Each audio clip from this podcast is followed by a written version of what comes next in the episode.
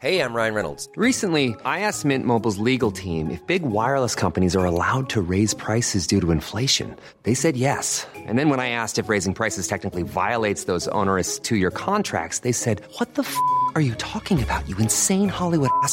So to recap, we're cutting the price of Mint Unlimited from $30 a month to just $15 a month. Give it a try at mintmobile.com slash switch. $45 upfront for three months plus taxes and fees. Promo rate for new customers for limited time. Unlimited more than 40 gigabytes per month. Slows. Full terms at mintmobile.com.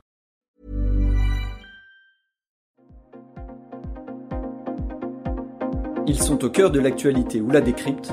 Prenez des nouvelles de la France et du monde avec Fil Rouge, un podcast du Dauphiné Libéré. Un débat d'entre-deux tours a-t-il déjà tout changé? C'est l'une des interrogations auxquelles répond Simon Persico, professeur de sciences politiques à Sciences Po Grenoble et au laboratoire Pacte, qui travaille notamment sur les questions de compétition politique et les élections. Il décrypte et analyse pour nous le débat entre Emmanuel Macron et Marine Le Pen, mais aussi les enjeux de cet exercice si particulier dans ce long format de François Frualdo.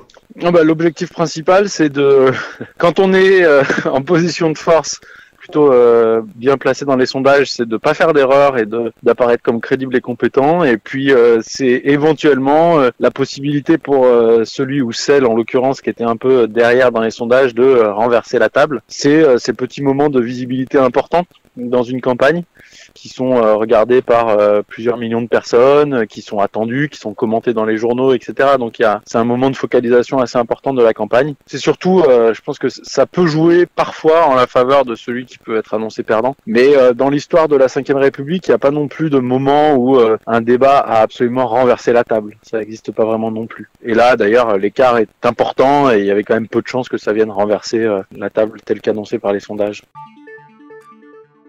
moi, l'impression générale que m'a donné ce débat quand même, pour, euh, pour, euh, c'est vraiment de, de, revoir un peu deux fois le même film d'une certaine manière. Qui n'était pas passionnant la première fois, pas passionnant non plus la deuxième. C'est vraiment cette impression-là de voir une, une vie politique euh, comme ça, un peu structurée par cet affrontement entre Le Pen et Macron, euh, qui devient presque euh, du coup une habitude un peu de voir ça lors de l'élection présidentielle, avec des positions qui n'ont pas tellement changé, mais il y a quand même quelques quelques changements. Et la première, c'est l'aspect, en tout cas au début, au début du débat, très consensuel de Marine Le Pen, qui vraiment cherchait à se positionner en avec des mots autour du rassemblement, du pouvoir d'achat, des thèmes très consensuels finalement, assez peu parlé d'immigration, assez peu parlé d'insécurité, alors que c'est euh, ce qui structure hein, l'existence politique de sa famille politique, hein, c'est les enjeux d'immigration, d'insécurité, qui finalement sont arrivés plus tard dans le débat, et où là effectivement ça s'est mis à être plus conflictuel, mais au début j'avais vraiment j'étais assez marqué par rapport à il y a cinq ans par une volonté de consensus, de modération. Finalement, on avait un peu l'impression d'être face à deux candidats euh, un peu à l'ancienne. Et puis après, c'est revenu euh, quand même les, les, conflits qui restructurent notre débat politique, l'immigration, l'insécurité, la mondialisation, évidemment, la construction européenne. Mais dans un deuxième temps, c'était assez, euh, c'est la, chose notable que j'ai trouvée dans lors de ce débat par rapport à la précédente. Et ça va avec bah, la, la, stratégie qui était celle de, de Marine Le Pen, hein, de briser le, le, plafond de verre qui, qui l'empêche de, de gagner au second tour, qui empêche aussi d'ailleurs des députés de gagner au second tour. Hein, vraiment, le, le, le, Rassemblement national a jusqu'ici été très très médiocre pour euh, gagner des élections à deux tours. Cette volonté, d'apparaître comme plus consensuelle, plus rassembleuse. Et d'ailleurs, elle, elle, en avait déjà fait montre euh, avant le premier tour. Hein. Vous savez, le, le, le propre d'un débat comme celui-là, c'est aussi de, de, donner lieu à des lectures qui peuvent être différentes, en fait, en, en, fonction de votre niveau de connaissance de la vie politique, de votre niveau de connaissance des propositions qui peuvent être celles de l'un et de l'autre. Mon avis, finalement, euh, c'est certes l'avis d'un professeur de sciences politiques, mais c'est aussi celle d'un citoyen qui regarde euh, ce, cette compétition, ce, ce, cet, euh, cet affrontement euh, avec, euh, avec un regard particulier. Et mon impression, ça a vraiment été celle de la volonté des deux de se placer sur le terrain de la compétence et de la crédibilité. Ce qu'on peut tout à fait comprendre pour Marine Le Pen parce qu'elle en souffrait, et ce qu'on peut aussi comprendre d'ailleurs pour Emmanuel Macron parce que c'est euh, le principal élément sur lequel il, peut, il va pouvoir se distinguer, outre des positions euh, différentes hein, sur les questions migratoires, encore une fois, et sur les questions européennes. Mais vraiment cette, euh, cette volonté d'apparaître comme crédible, compétent, connaisseur des dossiers, les deux, je trouve, ont fait, ont fait des efforts assez importants en la matière. Et je dirais que finalement, il n'y avait pas tellement de différence que ça, en fait, de stratégie discursive au sein de ce débat-là. Les deux jouaient avec la même casquette, celle de président rassembleur, même s'ils réussissaient à, se distinguer quand même sur les enjeux qui, font les différences entre eux. Hein. Je pense à l'immigration, encore une fois, l'insécurité, l'environnement aussi. Il y avait des environnements énergie en l'occurrence. Hein. Le débat portait beaucoup plus sur la production d'énergie. On a d'ailleurs très peu parlé. Euh, ça, c'est un des éléments du, du débat, c'est qu'on a très peu parlé de toutes les autres dimensions de la transition écologique. Comment est-ce qu'on va réduire nos, nos consommations d'énergie? Comment est-ce qu'on va changer nos modes de vie, nos modes de production? Ça n'a pas du tout été discuté. On a parlé essentiellement de comment est-ce qu'on produisait de l'énergie. Mais là, on voit une vraie différence entre les deux candidats, entre l'une qui veut supprimer les éoliennes et l'autre qui veut un mix entre nucléaire et éolienne. Donc voilà, un peu un, débat où il y a eu des affrontements parce qu'ils n'avaient pas tout le temps les mêmes positions, mais où c'était vraiment la volonté d'apparaître comme le plus crédible, le plus compétent qui a dominé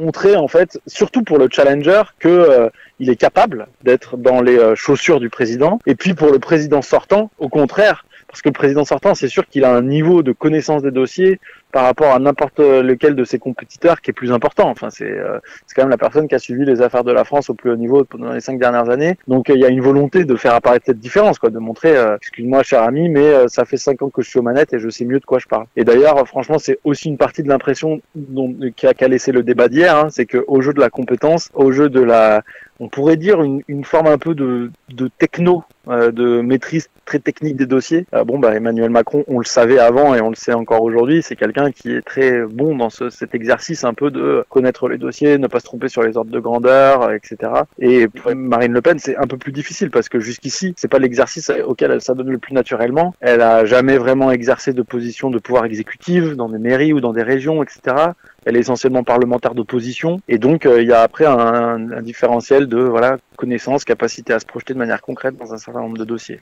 En tout cas, c'est ce qui me semble être apparu hier. C'est vrai que vous voyez, il y a eu quand même euh, deux heures et demie de débat hier avec un nombre de dossiers et de sujets quand même important. D'une manière purement cognitive, pour un individu d'être capable de traiter de tous ces sujets-là avec précision, etc., c'est pas évident. Là, de ce point de vue-là, il me semble que Marine Le Pen, elle a quand même démontré qu'elle avait euh, mieux assimilé les dossiers que par le passé. Est-ce que ça suffit pour être euh, au niveau d'Emmanuel Macron sur cette question? Ça, c'est une autre question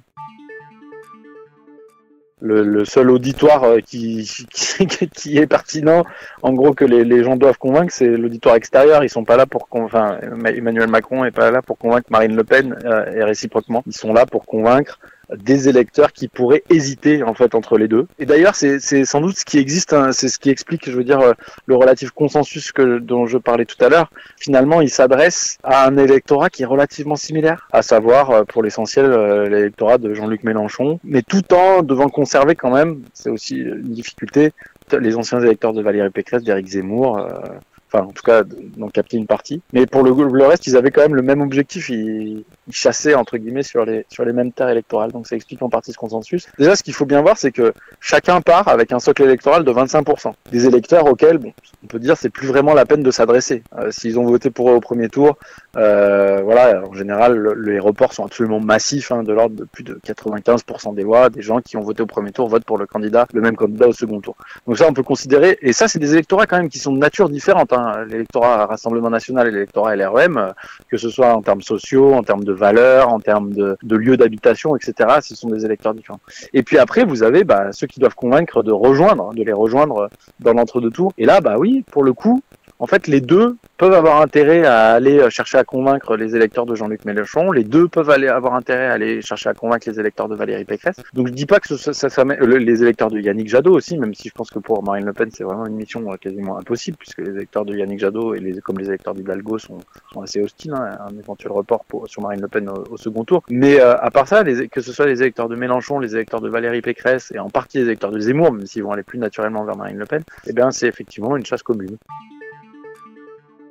Je pense que c'est ce que leur conseille tous leurs euh, tous leurs conseillers en communication, en l'occurrence, d'essayer de trouver euh, une manière de. Et d'ailleurs, on, sentait là, il y avait euh, des phrases qui étaient un peu préparées, on va dire, comme par exemple, vous cherchez à tromper les électeurs sur la marchandise, qui a été sorti par Emmanuel Macron à un moment dans le débat sur l'Europe. On sentait que c'était des, des éléments de langage, hein, comme on, dit en, communication politique, qui, qui avaient été préparés. Après, c'est toujours délicat en fait de, de voir ce qu'il en ressort, et c'est plutôt un travail de journaliste en fait après derrière. Alors franchement, l'effet de une punchline parmi une autre, c'est encore, me semble-t-il, plus difficile à, à, mesurer. Pour moi, ça fait plutôt partie d'une sorte de culture politique qui se construit au niveau du débat, où en gros, la manière dont la société française va se représenter ce débat à cette période-là va s'articuler autour de ça. La manière dont elle va se présenter aussi les candidats, leurs caractéristiques, leurs faits, marquants, etc. Enfin, la manière dont ils sont perçus en fait par le public, c'est plutôt ça qui se joue, me semble-t-il, que les résultats de l'élection. C'est encore une fois relativement difficile parce que euh, il n'y a pas de, a à la différence de la boxe par exemple, où vous avez des, des jurys euh, et des arbitres qui sont derrière leur chaise et qui comptent les coups marqués, etc. Il n'y a pas de méthode euh, forcément communément admise d'évaluation d'un débat. Mais en soi, ce serait pas impossible de le faire. Hein. Je veux dire, on sait quels sont les registres rhétoriques qui fonctionnent bien. On peut, il y a, aussi des travaux qui mesurent un peu qui a gagné le débat en suivant des cohortes de personnes qui regardent et en leur demandant de voir, de, ils ont un petit bouton rouge ou vert pour indiquer s'ils si, voient le passage plutôt de manière positive ou plutôt négative. Donc ça, c'est une manière de mesurer de manière assez objective scientifique qu'est-ce que le débat produit sur son auditoire. Voilà, il y a des méthodes. Je sais pas d'ailleurs si elles ont été employées hier et euh, donc du coup j'ai pas du tout la réponse à qui a pu gagner le débat d'hier. Mon impression, mais ça c'est plutôt mon impression de citoyen et, aussi de politiste en voyant quand même quels étaient les enjeux. Hein. En l'occurrence, euh, le fait pour euh, Marine Le Pen de renverser la table et d'apparaître comme vraiment différente de la dernière fois, il me semble qu'elle a plutôt échoué. Mais franchement là je, m'avance en terrain, j'ai pas de certitude. Et d'ailleurs ce serait intéressant d'avoir des certitudes, plutôt de mesurer donc objectivement quelles ont les soit de mesurer le discours et sa performativité, la qualité des arguments qui ont été mobilisés, soit effectivement de mesurer comment il a, il a été reçu par, euh, par du public, mais j'ai pas de données là au lendemain de, cette, euh, de ce débat pour, euh, pour l'étayer.